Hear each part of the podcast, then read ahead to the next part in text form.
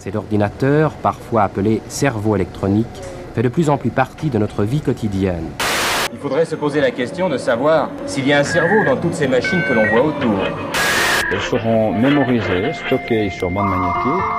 Déjà le prototype du central téléphonique de l'avenir, électronique et transistorié. Capable d'effectuer 400 000 opérations à la seconde.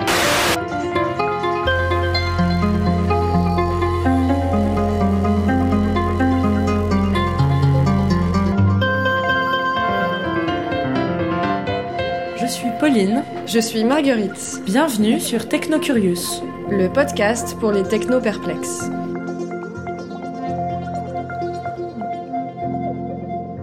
Aujourd'hui, c'est Pauline aux manettes. Et pour mon premier épisode, je me suis penchée sur ce que mon frère faisait de ses journées. Martin Gourcuff, c'est son nom, est ingénieur chez Parrot, une société historique du marché des drones en France et dans le monde. Depuis 10 ans, il développe des drones pour le grand public. Si ce sont de ces drones de loisirs dont on entend le plus parler aujourd'hui, j'ai rapidement découvert qu'il en existait de nombreuses autres sortes pour les professionnels et les militaires. Mais commençons par le commencement. Que fait vraiment Martin toute la journée? Alors, euh, moi, mon travail euh, chez Parrot, euh, c'est depuis peu développer l'autonomie du vol des drones. C'est-à-dire que aujourd'hui, le- à peu près toutes les entreprises du marché, elles ont réussi à développer des drones qui sont en fait des caméras volantes. Les gens achètent des caméras volantes. Et en termes de qualité d'image et qualité de vol, on a déjà atteint un, certain niveau qui fait que, en fait, évolue, on évolue un peu plus doucement que les dernières années.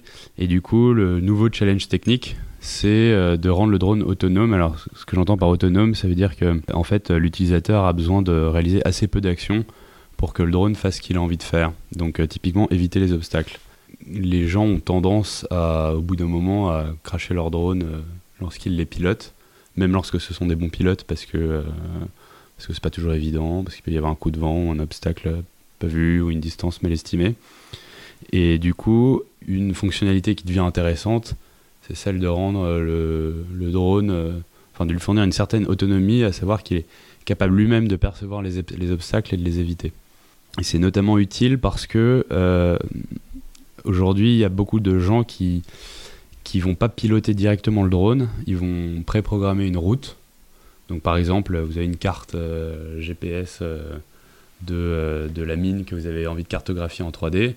Et en fait, vous n'allez pas vous amuser à piloter le drone pour qu'il aille, pour qu'il aille prendre toutes les photos qui vous permettre de re- faire la reconstruction 3D de la mine. En fait, ce que vous allez faire, c'est que vous allez prendre un plan Google Maps du, de la zone, vous allez préprogrammer une route avec des points GPS et euh, vous allez demander au, drone de la suivre et il va la suivre automatiquement. Donc ça c'est super parce qu'en fait il y a juste besoin de, de dessiner la route sur son ordinateur, de lancer le drone puis de le récupérer et il n'y a pas besoin de faire quoi que ce soit d'autre. Et euh, l'inconvénient c'est que le drone il est, euh, livré à lui-même. Donc si jamais sa route croise celle d'un obstacle, ça peut être n'importe quoi, un, un pylône électrique ou ce genre de choses, et ben il, il est incapable de l'éviter. Et euh, du coup, euh, en fait, son, autonomie finalement, elle est relativement limitée.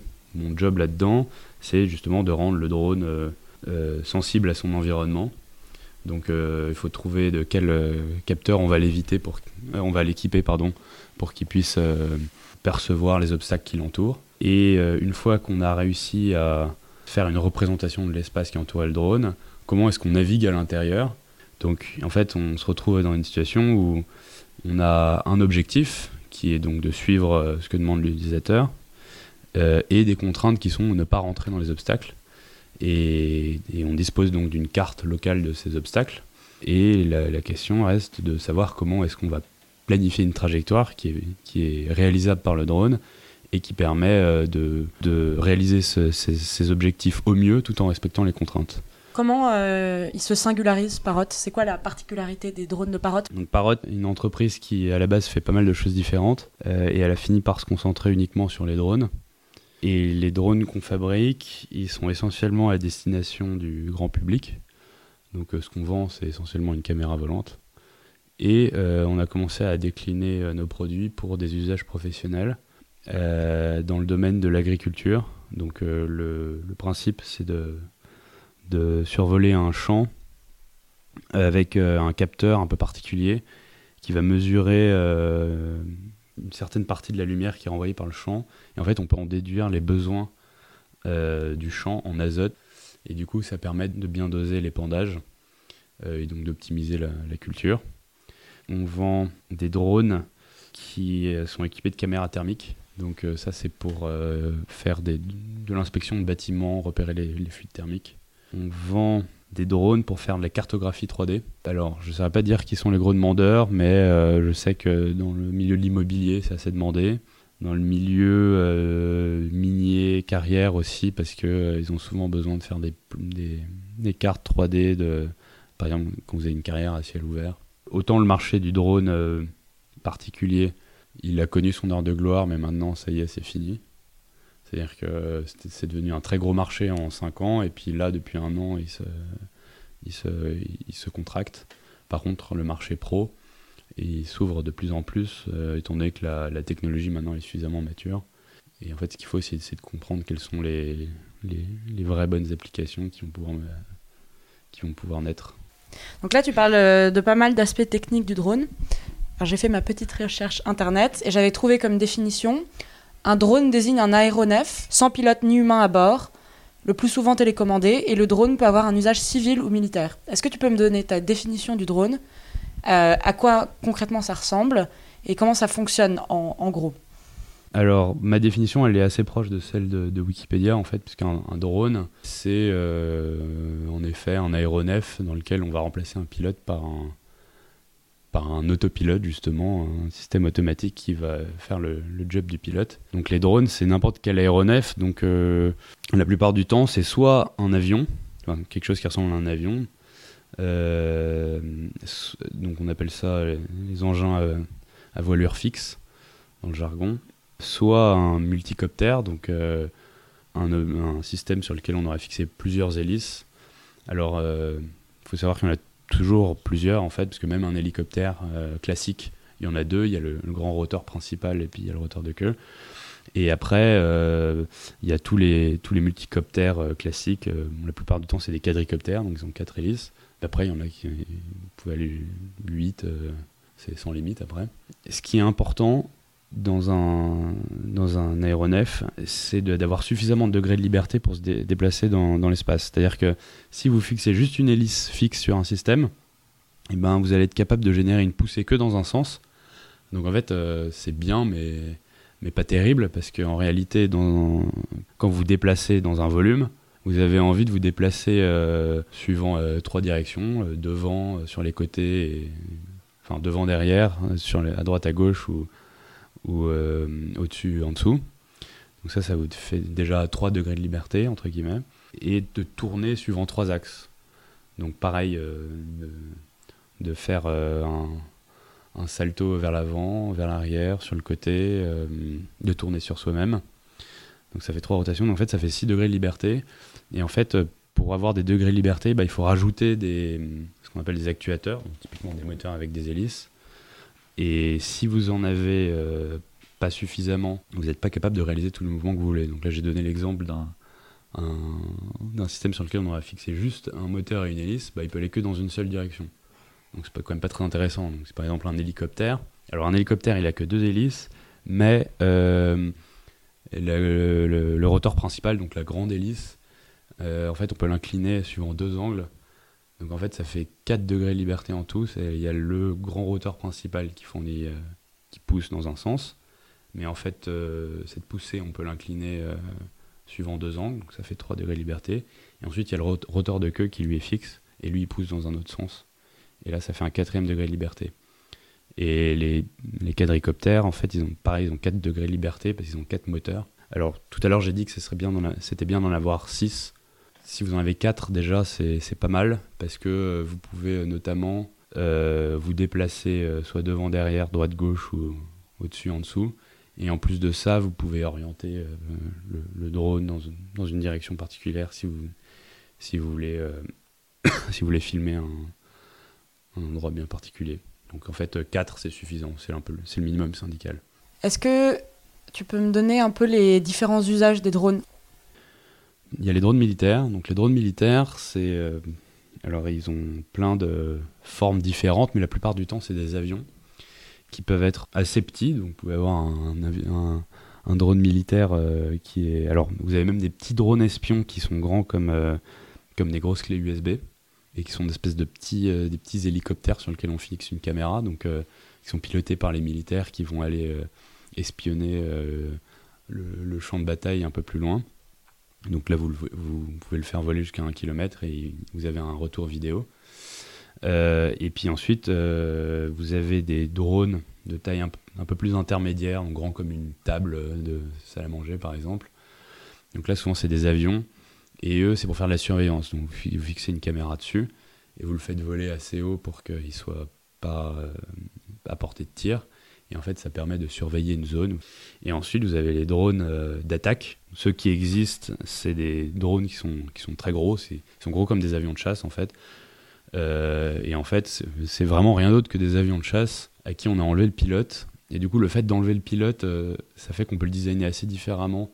Parce que quand vous devez embarquer un pilote, c'est hyper contraignant. Parce qu'il faut construire un cockpit avec, pour lui donner un certain confort. Il faut installer des, des, systèmes pour qu'il puisse commander l'avion. Il faut une vitre, etc. Donc ça prend pas mal de place.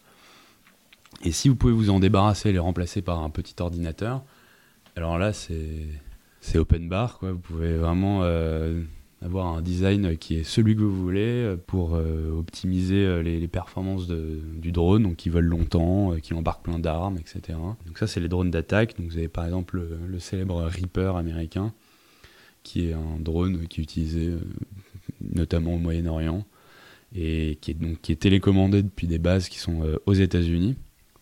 Alors, on ne sait pas vraiment, mais on sait que il y a au moins des centres de commande qui sont aux États-Unis. Donc vous avez ces, drones qui volent à, plusieurs centaines de mètres d'altitude, qui portent des, missiles, etc. et qui sont commandés par des, par des mecs qui sont dans des bases euh, en Arizona et euh, qui ont un retour vidéo et qui, qui appuient sur le bouton euh, quand ils estiment qu'il faut le faire. Donc voilà, c'est une nouvelle. Ils sont couramment utilisés déjà aujourd'hui? Oui, oui, pas mal. Alors en fait, ces, drones d'attaque, euh, on pensait jusque-là que ça allait être une, avancée entre guillemets euh, dans la guerre. Je ne sais pas si on peut vraiment parler d'avancée quand il s'agit de guerre, mais une avancée dans le sens où en fait vous envoyez un drone, donc vous risquez plus de mettre la vie d'un pilote en jeu lorsque vous réalisez une attaque. En fait, ils sont extrêmement bien stabilisés, ils sont équipés d'armes extrêmement performantes, donc qui ont peu de chances de dévier de leur trajectoire. Et donc on pensait que ça allait, rendre la guerre un peu plus propre, c'est-à-dire qu'il allait avoir moins de dommages collatéraux. Et en réalité, ce qui se passe, c'est que comme justement vous mettez en jeu la vie de personne, bah, si vous multipliez les attaques, le risque que vous réalisiez des, des bavures augmente. Et en fait, c'est ce qu'on observe. Alors, il faut savoir aussi que il y a des, par exemple, dans les combats contre l'État islamique, euh, l'État islamique utilisait des, des drones euh, qui étaient des drones à usage civil et qui étaient des, des ailes volantes, donc des espèces de petits, de petits avions. Euh, l'avantage des avions, en fait, c'est qu'ils vont vite et ils peuvent porter des charges, des charges lourdes, contrairement aux drones euh, multicoptères qui, eux, sont pas vraiment faits pour ça, en fait. ils ont un gros avantage, c'est qu'ils peuvent faire du surplace, mais par contre, ils, sont, ils volent ni longtemps, euh, ni très vite, et ils peuvent pas vraiment porter de choses lourdes. Donc pour revenir à l'État islamique, ce qu'ils faisaient, c'est que euh, accrochaient des charges explosives sur des, des, ailes volantes qu'ils achetaient dans le commerce, et ensuite ils les téléguidaient jusqu'à ce qu'ils atterrissent euh, sur les lignes adverses. Voilà. Donc ça, c'est, on peut parler d'un, d'un drone militaire juste un peu plus artisanal, mais, mais c'en est un. Donc ça, c'est pour les drones militaires. Ensuite, vous avez les drones civils. Donc, alors, il y a un peu une catégorie entre les deux, c'est typiquement les drones de surveillance, qui sont utilisés par la police ou, euh, autres pour euh, surveiller une foule ou, euh, voilà, faire de la, surveillance, prévention de crimes, etc. Vous avez les drones, les drones civils qui sont pour la plupart destinés à faire de la vidéo. Ça, c'est le gros des drones qui est vendu, est, vendu pour ça. Et après, il commence à y avoir pas mal d'applications professionnelles que je vous ai décrites tout à l'heure. Et alors, il faut savoir que ceux-là, euh, c'est quasiment tous des, multicoptères. Parce que, justement, c'est très intéressant de pouvoir faire du, du surplace. Si vous voulez prendre une photo ou faire la vidéo, vous avez quelque chose de très stable. Alors si vous avez euh, un avion, il bouge tout le temps, euh, ça vibre beaucoup, etc. Donc c'est, beaucoup moins intéressant. Alors sur les autres euh, cas d'application, alors ça c'est pas vraiment un usage professionnel, mais euh, il a tendance à se développer. C'est le drone de course, donc euh, sont organisées maintenant euh, chaque année des courses de drones en FPV. Donc FPV c'est dire first person view, c'est-à-dire que vous avez une caméra qui est embarquée sur le drone. En fait quand vous pilotez, vous pouvez voir ce que voit le drone. Et euh, c'est notamment intéressant si vous avez des lunettes d'immersion, euh, donc une espèce de lunettes qui couvrent tout votre champ de vue et sur lequel vous voyez ce que voit le drone. Et du coup, vous avez l'impression d'être réellement le pilote du drone. Et comme c'est un sport qui peut être assez télégénique, euh, ça commence à intéresser pas mal de monde. Après, il y a le drone comme outil de transport de colis. Alors ça, on en a beaucoup parlé parce que évidemment, ça révolutionnerait le- la façon dont on a de, livrer les choses. Euh, Après, il faut bien comprendre qu'il y a énormément de difficultés pour le développement de, ce cas d'application-là, qui sont les drones sont pas faits, comme je l'ai dit, les, les multicoptères sont pas faits pour porter des choses lourdes ni les porter longtemps. C'est difficile d'espérer avoir un drone qui vole euh, plus de, beaucoup plus qu'une demi-heure aujourd'hui, et surtout pas s'il porte un gros colis, euh, à moins de faire une énorme bête, ce, qui devient, ce qui devient assez dangereux. Ensuite, les drones peuvent toujours tomber. Euh, vous n'avez pas sur un drone le même niveau de redondance euh, de sécurité que sur un avion.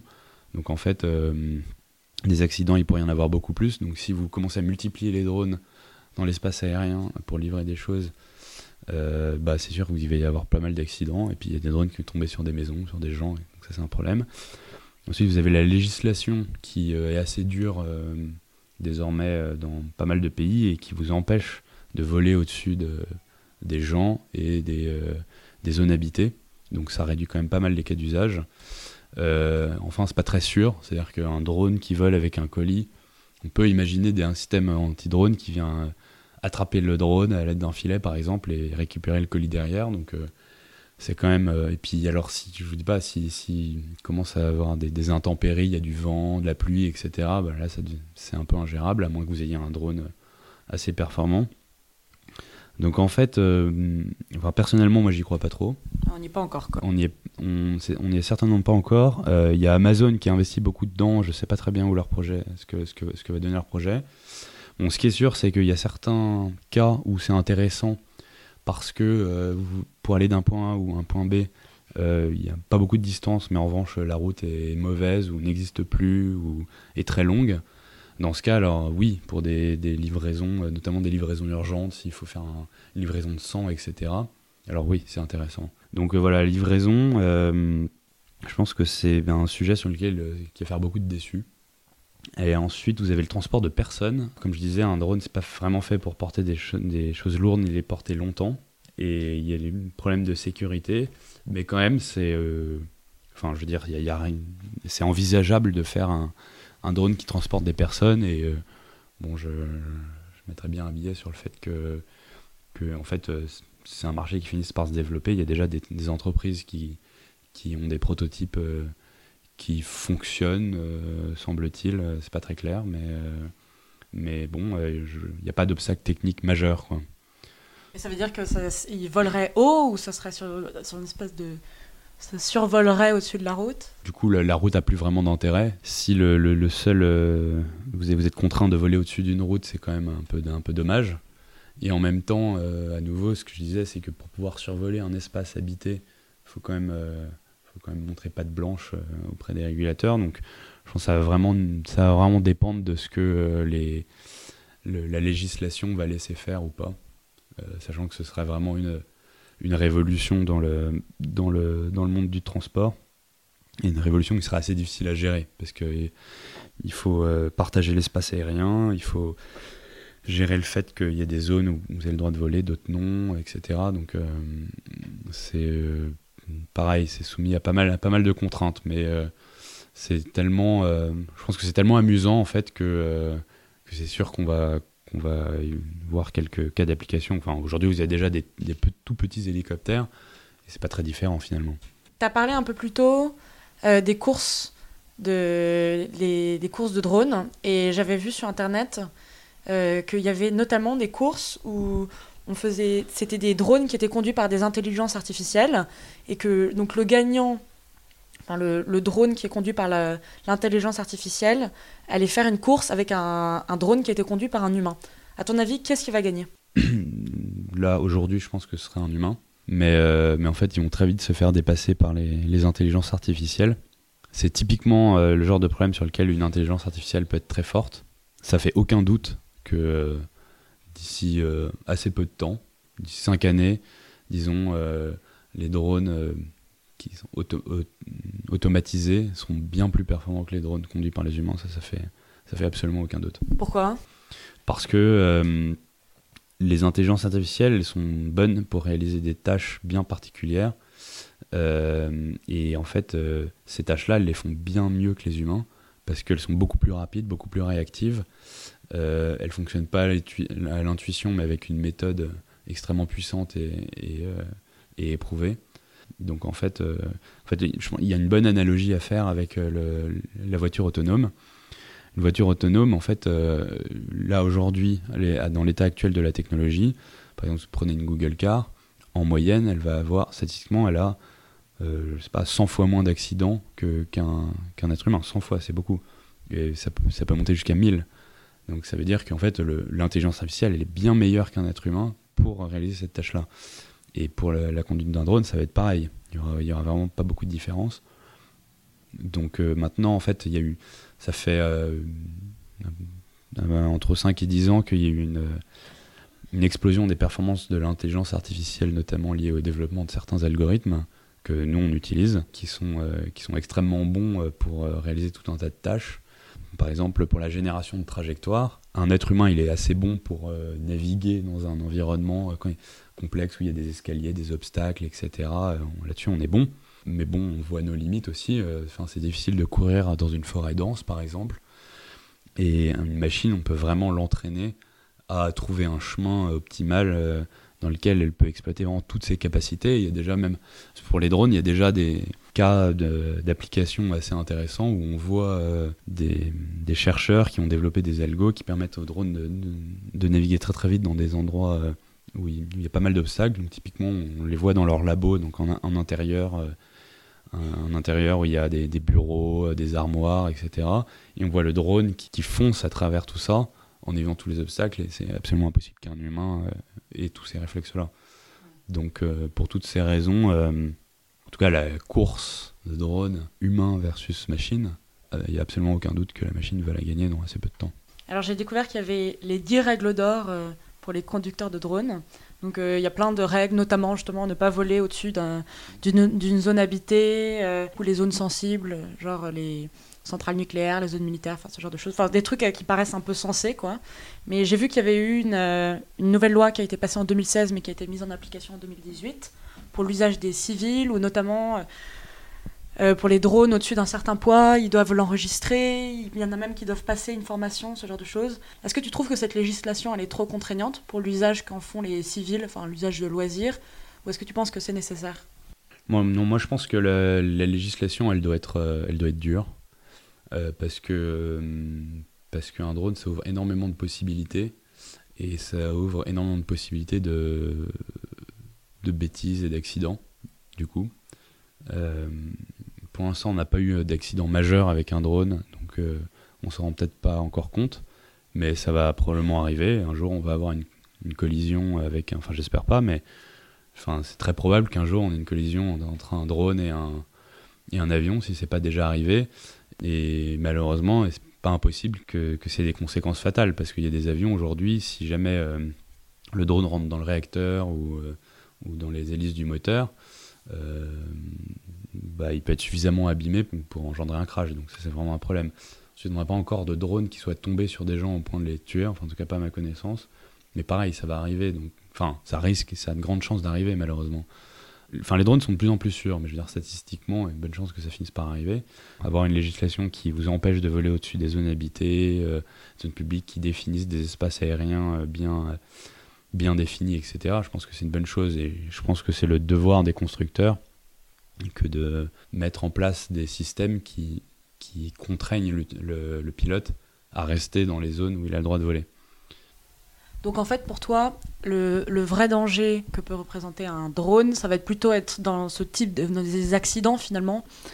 Euh, parce que je sais que par exemple certaines personnes euh, s'inquiètent parfois euh, des drones en disant ah on peut aller faire de l'espionnage, on peut utiliser un drone civil, mettre des armes dessus.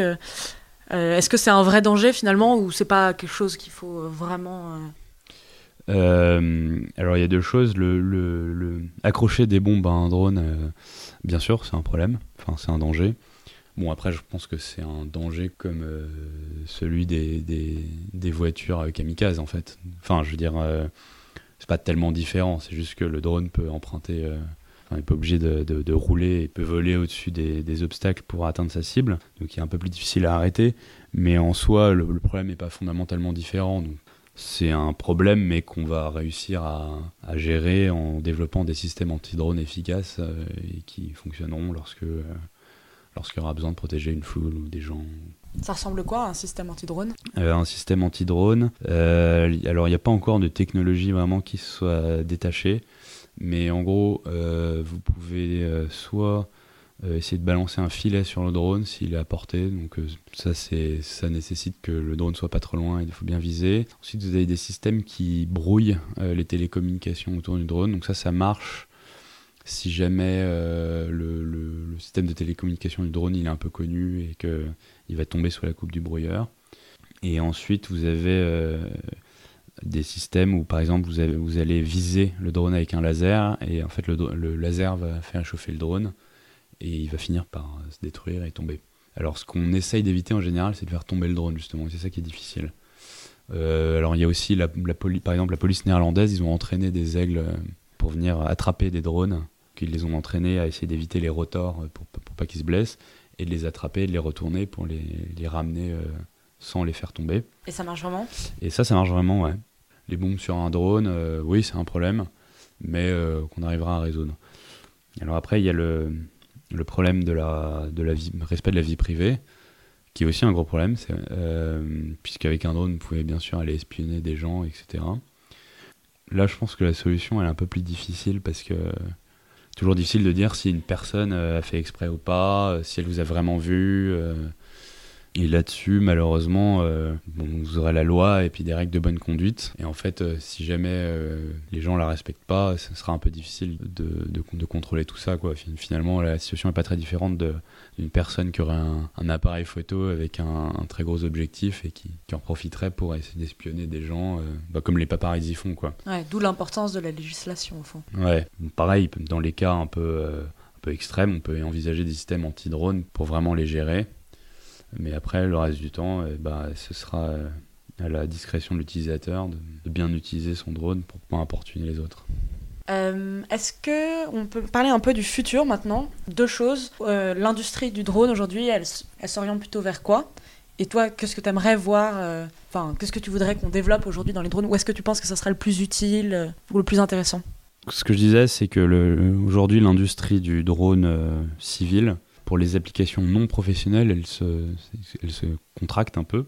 Je pense que le, futur du drone euh, civil, il est plutôt aux applications professionnelles que j'ai déjà citées et en- encore au groupe d'amateurs, de gens qui aiment vraiment le drone pour euh, aller filmer leurs vacances parce qu'ils trouvent vraiment que c'est exceptionnel et pas remplaçable. Et donc du coup, là-dessus, le futur du drone, il est vers une meilleure, toujours une meilleure image, donc équiper le drone de, de zoom, de capteurs euh, toujours plus résolus. Aujourd'hui, on commence à atteindre des performances qui sont vraiment intéressantes. Et évidemment, euh, la deuxième chose, et donc c'est un, peu mon dada, c'est euh, le, rendre le drone autonome, donc permettre d'éviter les obstacles de telle sorte à ce que euh, les gens puissent jamais cracher leur drone, ou quasiment jamais. Ça, c'est vraiment quelque chose qui, est important parce qu'il n'y a rien de plus frustrant que de faire voler son drone à, à 1000 euros et puis se prendre une branche de sapin parce qu'on n'avait pas vu. euh.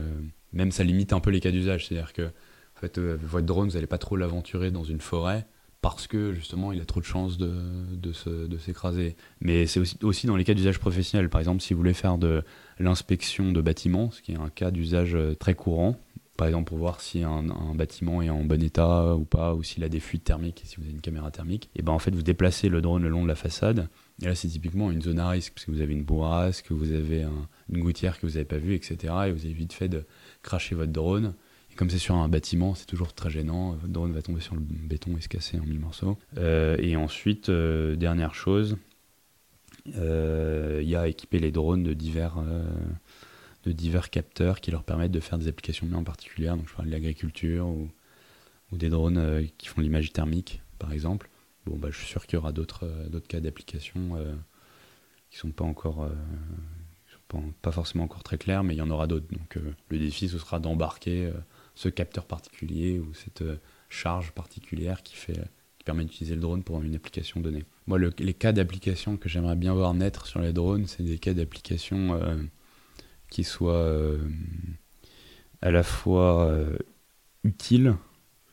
Donc, généralement, dans les drones professionnels, ils sont utiles parce qu'ils permettent de faire, euh, de résoudre un problème ou d'optimiser une situation. euh, si vous avez un champ, de mieux le cultiver. Si vous avez un bâtiment, de, de mieux, de mieux l'entretenir, etc. Moi, je serais ravi de voir des drones qui permettent euh, de réaliser des missions de, préservation de l'environnement, euh, ouais, de protection euh, des animaux, etc. Ça, c'est vraiment le, cas d'application que j'aimerais bien voir naître. Malheureusement, c'est pas pas les plus lu- lucratifs. Il y a des, entreprises aussi qui développent des drones pour, pour planter des arbres. Donc, euh, ils équipent euh, le drone d'un petit lanceur d'une microcapsule qui contient une graine. Voilà, donc ça, c'est vraiment les, cas d'application que j'aimerais voir naître. Parce que par ailleurs, sinon, en tout cas, en ce qui concerne l'image, ça reste vraiment du divertissement.